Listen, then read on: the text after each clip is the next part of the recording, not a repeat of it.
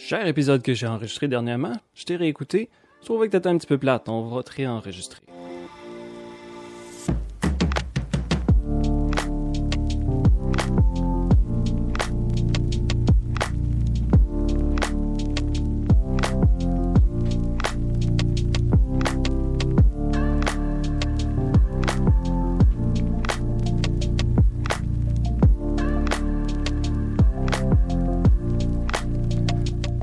Salut, ici c'est Alex dit le Villardouin, bienvenue encore une fois. On est à une prise 2 cette fois-ci, j'ai réécouté, je me suis dit peut-être que si on l'enregistre, bon, je. Je me suis dit que si on l'enregistre une deuxième fois, ça va peut-être être mieux, puis je viens de me planter, fait que peut-être que non finalement, on va voir lequel des deux va se retrouver euh, dans la version finale. Donc aujourd'hui notre thème, c'est l'argent. C'est un sujet qui va toucher absolument tout le monde, c'est quelque chose euh, que je me fais demander souvent. Il y a beaucoup de monde qui font juste carrément m'aborder en disant Hey, toi, t'es voyageur, tu dois être riche. Ou bien, Hey, toi, t'es voyageur, comment tu fais? Donne-moi tes secrets pour savoir comment on fait pour économiser de l'argent pour un voyage. Je veux en faire, et pourtant, à chaque fin d'année, j'ai pas une scène. Comment je fais pour essayer de visualiser que je veux faire un voyage?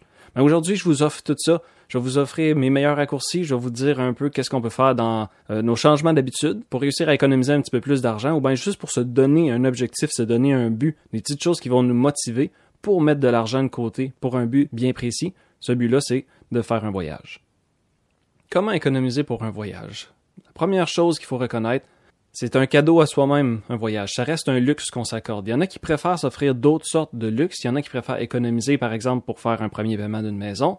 Il y en a qui vont préférer s'accumuler de l'argent pour s'acheter une voiture qui est un peu plus de luxe ou qui est un peu plus récente. Donc, c'est pas nécessairement quelque chose qui va être accessible à tout le monde. C'est la première chose qu'il faut reconnaître. Si vous êtes un tripeux de char plus qu'un tripeux de voyage, c'est normal que votre argent s'en aille plus dans les autos. Donc, s'il y en a qui ont besoin d'avoir cette prise de conscience-là aussi, c'est juste qu'on peut pas tout avoir.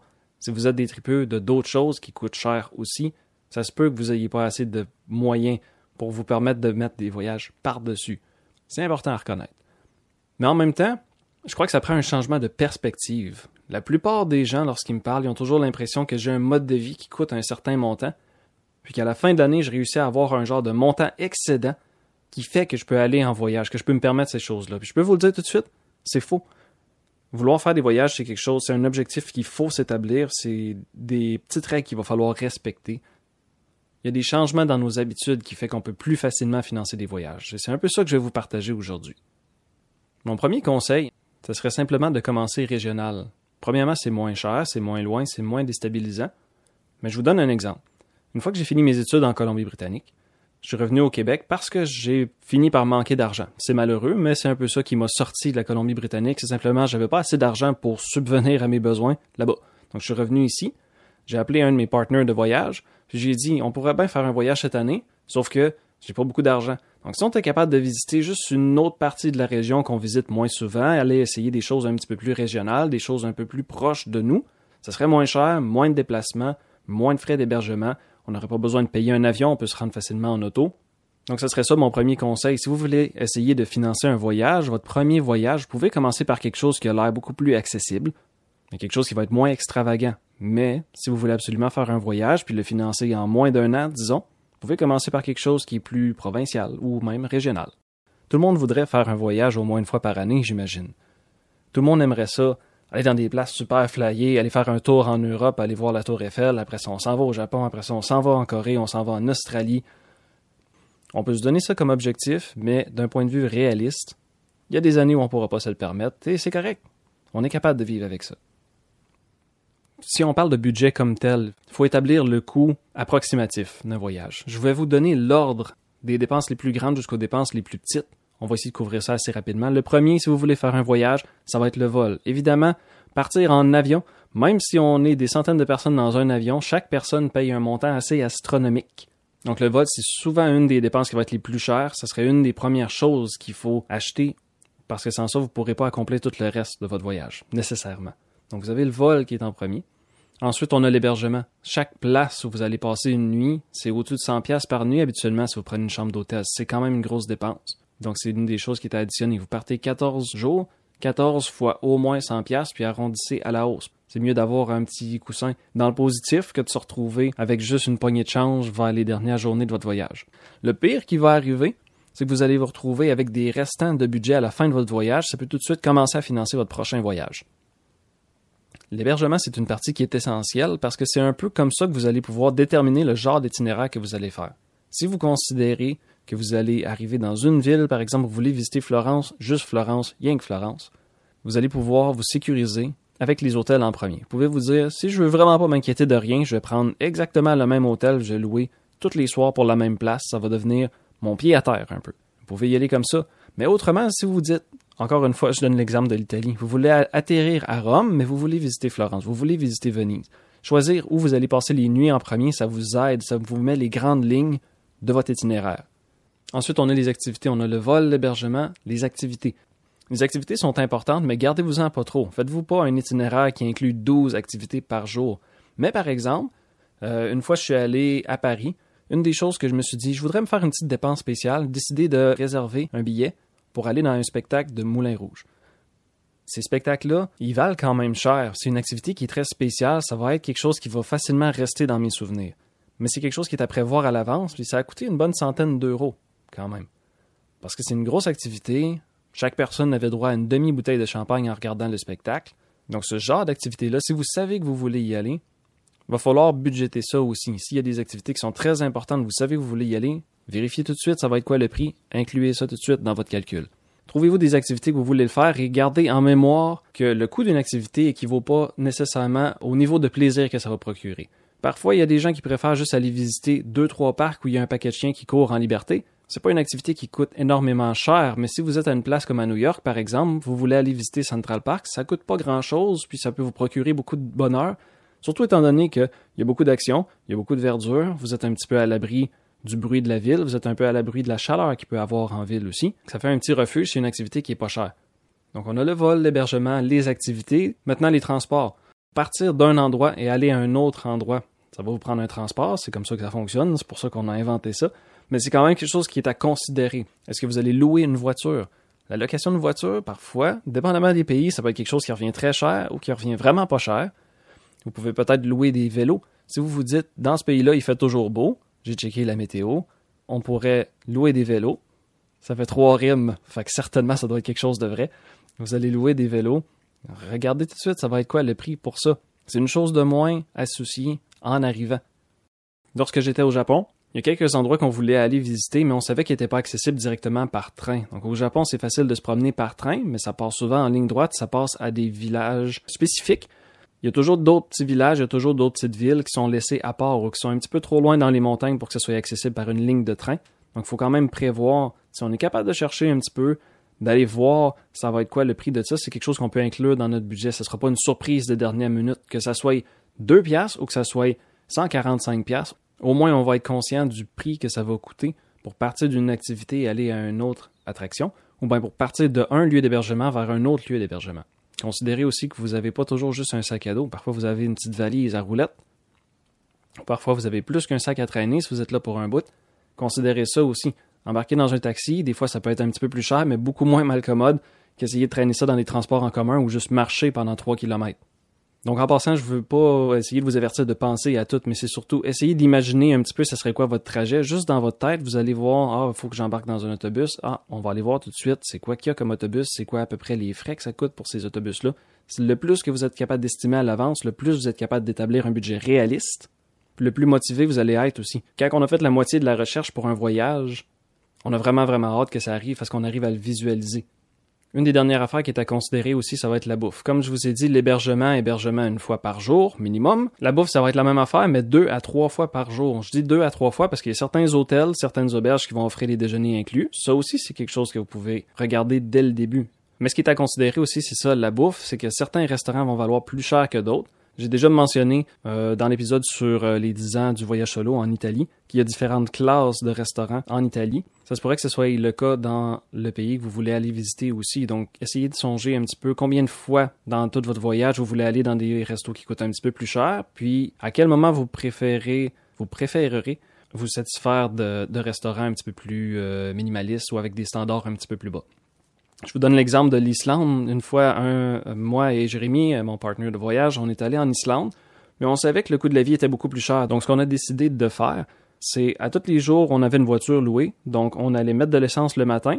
La station-service offrait aussi des sandwichs, donc on s'est dit, on va toujours acheter des sandwichs parce que c'est beaucoup moins cher, puis on est sur la route de toute façon. Ça se pourrait qu'on n'arrive pas à arrêter puis de trouver un restaurant en plein milieu de la journée puis que ça donne qu'il soit à peu près midi quand on a faim. Donc on part avec des sandwichs, peu importe où ce qu'on est, en train de visiter une chute ou ben une plage ou ben un avion écrasé en plein milieu de nulle part parce qu'il y a tout ça en Islande. On s'est dit juste à manger des sandwichs, on va pouvoir manger ça sur le pouce, ça coûte beaucoup moins cher. Donc, pour les soupers, on va pouvoir se permettre de trouver des restaurants, prendre le temps de s'asseoir, puis même si les restaurants coûtent un petit peu plus cher, on peut se le permettre parce qu'on a sauvé l'équivalent avec nos petits dîners qui sont plus cheap. Donc, si on se résume, pour établir un budget et établir le coût approximatif d'un voyage, on a le vol, on a l'hébergement, les activités principales que vous allez faire, le transport, la bouffe, puis le dernier, c'est les souvenirs. Gardez-vous un petit budget pour le souvenir. Si j'avais à donner un chiffre de même, je dirais 200 pièces en général, ça fonctionne bien, peu importe où ce que vous allez aller. Au pire, avec 200 pièces, vous allez être un petit peu plus sélectif, vous allez en ramener moins, mais ça va tout être des souvenirs qui vont avoir un tout petit peu plus d'importance, ou ils vont être beaucoup plus songés pour les personnes à qui vous les offrez. Parce que ramener un aimant, ramener un porte-clés, une fois de temps en temps, c'est le fun, mais si dans chaque voyage que vous faites, vous ramenez un porte-clés tout le temps, vous en achetez 15, puis vous donnez ça à tout le monde, ça perd un petit peu de sa personnalité, ça perd un petit peu de son cachet.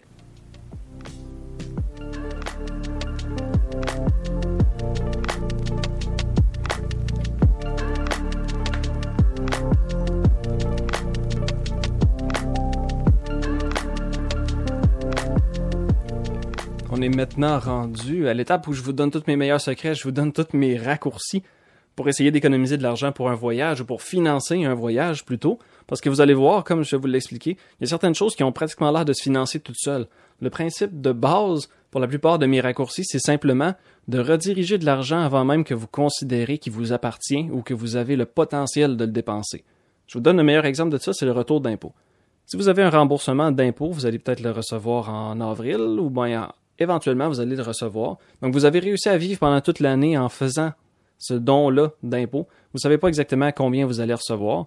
Si vous êtes capable, aussitôt que vous avez ce remboursement d'impôt-là, considérez-le pas comme une paye additionnelle. C'est plutôt un montant que vous recevez à la fin de l'année, puis vous n'avez même pas eu à travailler pour. C'est pratiquement un prélèvement automatique, mais qui est fait par le gouvernement. Donc, si vous faites partie des personnes qui bénéficient d'un remboursement d'impôt, vous pouvez regarder ce montant-là, vous pouvez le considérer comme étant une partie du financement déjà fait. Si vous recevez 1000 pièces au total provincial fédéral ensemble, ben, c'est 1000 pièces pour un voyage que vous avez même pas eu à travailler pour, vous n'avez pas eu à faire vos petites économies en essayant de rester discipliné. Ça se fait seul. Mettez-les dans un petit compte, mais c'est tout. Vous avez 1000 pièces qui va déjà être accumulé sans même faire un petit effort. Sauf l'effort de faire vos rapports d'impôt. Donc, comme j'ai parlé d'impôts, on parle de prélèvements automatiques. Vous pouvez programmer vous-même des prélèvements automatiques aussi. Que ça soit aussi peu que 20 dollars par paye. Quelque chose qui par paye fonctionne vraiment bien parce que souvent, lorsque la paye est versée, si vous avez des transactions qui sont faites le même jour, vous n'avez pas vraiment le temps de voir le montant total que vous avez si la transaction se fait le même jour. Si on enlève un petit 20$ avant même que vous alliez voir dans votre compte, c'est de l'argent qui va être envoyé de côté et il vous manquera pas. Vous pouvez faire aussi ce qu'on appelle une vente de garage que j'ai écrit entre guillemets. N'importe quoi que vous voulez vendre parce que vous en servez plus, au lieu de prendre cet argent-là et de tout de suite considérer les prochaines dépenses que vous allez faire, vous pouvez dire tout le montant, tout l'argent qui va être généré par cette vente de garage-là, c'est tout l'argent que je toucherai pas, il va tout de suite aller direct dans un pot ou direct dans une enveloppe en dessous de mon matelas, ou ça va aller direct dans mon compte. Comme ça, c'est de l'argent, j'aurais même pas eu besoin de travailler, j'aurais pas eu besoin d'économiser. Je me débarrasse des choses que j'ai plus besoin, puis je suis déjà en train de financer mon voyage. Je vous donne un exemple. Chez nous, j'ai un lave-vaisselle que je me sers pas pantoute. Je l'ai testé, il fonctionne encore bien, mais je vais le vendre, mais l'argent que ça va me rapporter, peu importe le montant, c'est pas une annonce que je fais pour mon lave-vaisselle, mais je me dis, mettons que je fais 100 pièces pour ça, ben ça va être 100 pièces qui va déjà servir, je vais déjà l'envoyer dans un petit compte. C'est pas de l'argent qui va m'appartenir tant que ça va être de l'argent qui va financer directement, sans trop d'efforts, mon prochain voyage. Je toucherai pas à cet argent-là. Je vous en donne un autre qui est un peu cheap, mais ça peut faire une petite différence quand même. Si vous achetez euh, des. Euh, on a maintenant du savon à vaisselle, du détergent, de l'huile d'olive, beaucoup de produits cosmétiques qui sont disponibles en vrac. Vous allez pouvoir en prendre juste la quantité que vous avez besoin et vous créez une habitude un petit peu d'acheter ces produits-là qui sont un peu moins chers, mais qui sont plus ordinaires, entre guillemets, parfois. Sauf que c'est des choses qui finissent par générer une économie quand même, donc vous n'allez même pas vous rendre compte que vous avez un petit peu plus d'argent qui reste à la fin de chaque paye. Par exemple, juste le savon à main, vous pouvez acheter une marque de savon cheap, c'est juste du savon. Si vous voulez essayer de vous dévouer au financement d'un voyage, c'est pas un très gros sacrifice d'avoir un savon un petit peu plus cheap. Même chose pour des jus. Si vous avez l'habitude de boire des jus, vous pouvez acheter des concentrés puis faire votre préparation de jus vous-même, ou bien vous pouvez juste acheter une marque qui est un peu moins chère, vous verrez pratiquement pas la différence. Mais vous savez que s'il y a un petit peu d'argent qui est laissé de côté, vous allez être plus en moyen d'envoyer ça, de rediriger ça dans un compte qui est dédié exclusivement à votre prochain voyage. En passant, appelez ça mon voyage au Japon. Faites quelque chose qui va venir vous chercher directement. Si vous appelez ça juste budget, ça va peut-être être moins motivant. Si vous avez quelque chose qui va être Youpi Italie, si ça rime en plus, ça va vous convaincre. Dernier truc qui est très intéressant à considérer, c'est le surtemps, l'overtime. J'occupe un emploi actuellement où je fais assez régulièrement de l'overtime. Sur les talons de paye, il est écrit assez clairement le nombre d'heures qu'on a fait en overtime puis le nombre d'heures qu'on a fait en régulier. Si on est capable de rationaliser en disant avec une paye ordinaire, je suis capable de vivre ma vie de tous les jours, ben on pourrait dire tout, l'argent qui a été fait en overtime, c'est de l'argent que j'envoie directement dans le voyage. Ça finance un montant. Vous savez même pas ça va être quoi ce montant-là, mais ça va toujours rester une belle surprise parce que c'est pas de l'argent que vous allez sentir qui vous manque. Si vous travaillez en overtime, c'est de l'argent qui est automatiquement en excédent. Mais tout ce qui est en temps et demi, essayez de prendre, on va dire, 60 ou 70% de ce montant-là, parce qu'il faut quand même soustraire l'impôt. Donc, si cet argent-là, vous pouvez tout de suite le mettre de côté, vous n'allez pas sentir que vous avez manqué une opportunité. Ça va juste générer plus de financement pour votre voyage sans même que vous ayez vraiment eu à faire des efforts, parce que votre effort d'overtime est déjà fait. Tout le travail que vous faites comme travailleur autonome, ça fait de là-dedans aussi. Parfois, je me fais engager comme travailleur autonome pour différents projets. Donc tout l'argent qui est fait pour ça, c'est pas nécessairement de l'argent que j'ai besoin d'avoir avec moi en tout temps. C'est pas de l'argent dont je dépends pour mes dépenses courantes. Donc au lieu que ce soit un montant qui va juste me servir à faire plus de dépenses immédiatement, au contraire, à toutes les fois que je charge 300 pièces pour un projet de quelques heures, eh ben je décide que le 300 pièces qui va se faire donner, ça s'en va directement dans un autre compte, ça sert tout de suite à financer une autre chose. C'est le genre d'argent que si vous réalisez pas que vous l'avez dans vos mains, ça finit par s'économiser tout seul. Alors voilà, c'était mes meilleurs raccourcis pour générer ou bien pour financer un montant de voyage. Je vous reviens dans une petite seconde pour parler de changement d'habitude.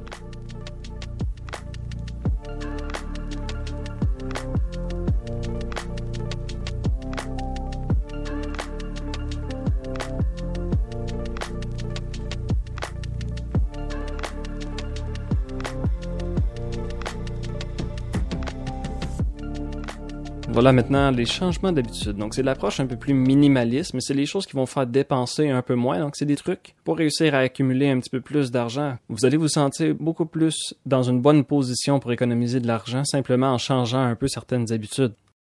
Il y a des jours où on a besoin de faire des commissions. Si vous essayez de faire un effort conscient pour faire toutes vos commissions dans un circuit au lieu d'y aller plusieurs fois par semaine, vous allez voir une différence sur votre consommation d'essence. C'est bon pour l'environnement, mais c'est aussi bon pour réduire votre dépense sur l'essence. Tout court. On sait que l'essence va se vendre de plus en plus cher. Donc si on arrive à combiner ça, on développe une excellente habitude, mais ça fait que l'économie d'essence, ça devient un montant énorme au bout d'une année qui peut être utilisé pour d'autres choses, par exemple un voyage. Songez aussi à vos forfaits cellulaires, vos forfaits Internet. Si vous avez un Internet avec une vitesse astronomique, mais que vous réalisez que vous êtes le seul dans la maison ou le seul dans l'appart à s'en servir, peut-être qu'une vitesse un peu moins spatiale va vous convenir tout autant, puis vous allez économiser de l'argent facilement. Puis c'est aussi quelque chose qui a trait à la modération. Si vous n'avez pas besoin de plus, pourquoi en prendre plus? Même chose pour le forfait cellulaire.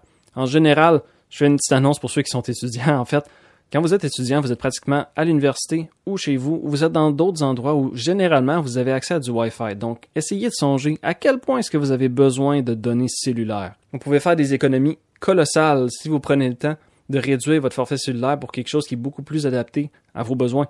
Si vous faites jamais d'appel à l'extérieur du Québec, pourquoi avoir un forfait d'appel illimité partout au Canada? S'il y a un forfait qui est appel illimité partout au Québec, essayez donc d'en profiter. Il y a des bonnes chances qu'étant donné que c'est une zone qui est réduite, le prix va être un peu moins cher. Donc on a l'impression que c'est restrictif, mais dans le sens que si vous, vous excédez jamais cette limite-là, ben, c'est pas un problème. C'est la même chose pour la quantité de données cellulaires que vous avez. Si votre forfait à la base c'est quelque chose qui inclut, on va dire 20 gigs ou 25 gigs de données, vous regardez votre consommation, ça se regarde à partir des réglages de votre téléphone la plupart du temps ou directement sur le site de votre fournisseur.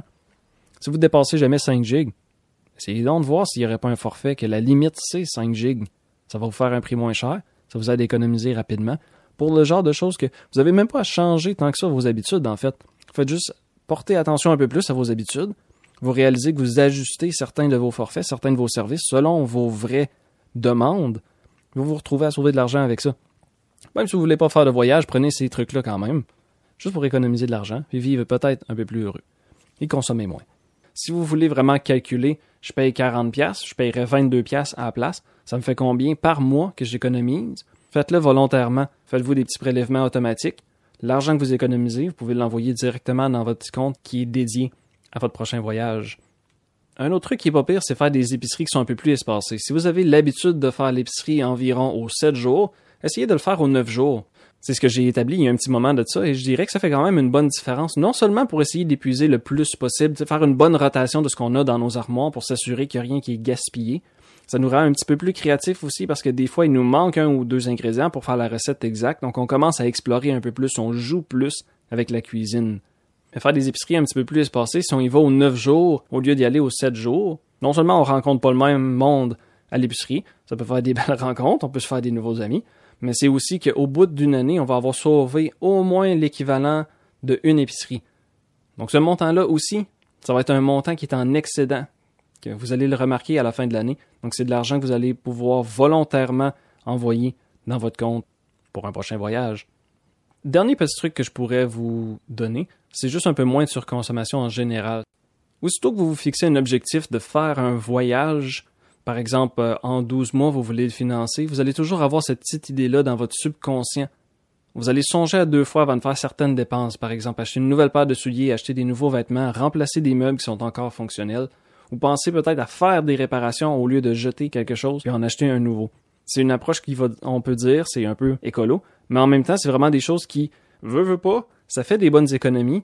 Si on considère que votre salaire est fixe pour toute l'année, si vous faites des économies, même juste avec votre subconscient, vous allez les voir au bout d'une année, la quantité d'argent que vous allez avoir de plus et vous allez réaliser que maintenant vous avez peut-être assez d'argent pour faire un voyage.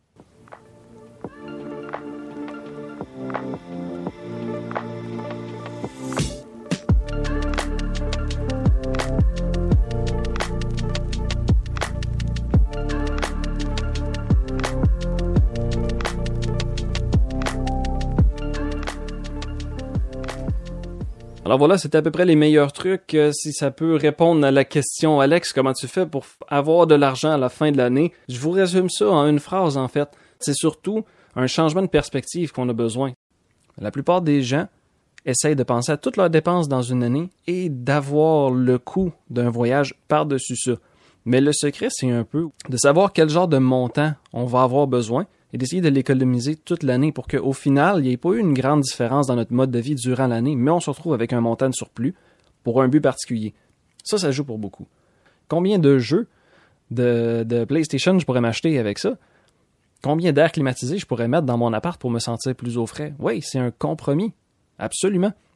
Si vous avez votre mode de vie ordinaire étalé sur 12 mois, c'est vrai qu'au bout de 12 mois, c'est facile de se retrouver avec aucun argent de côté.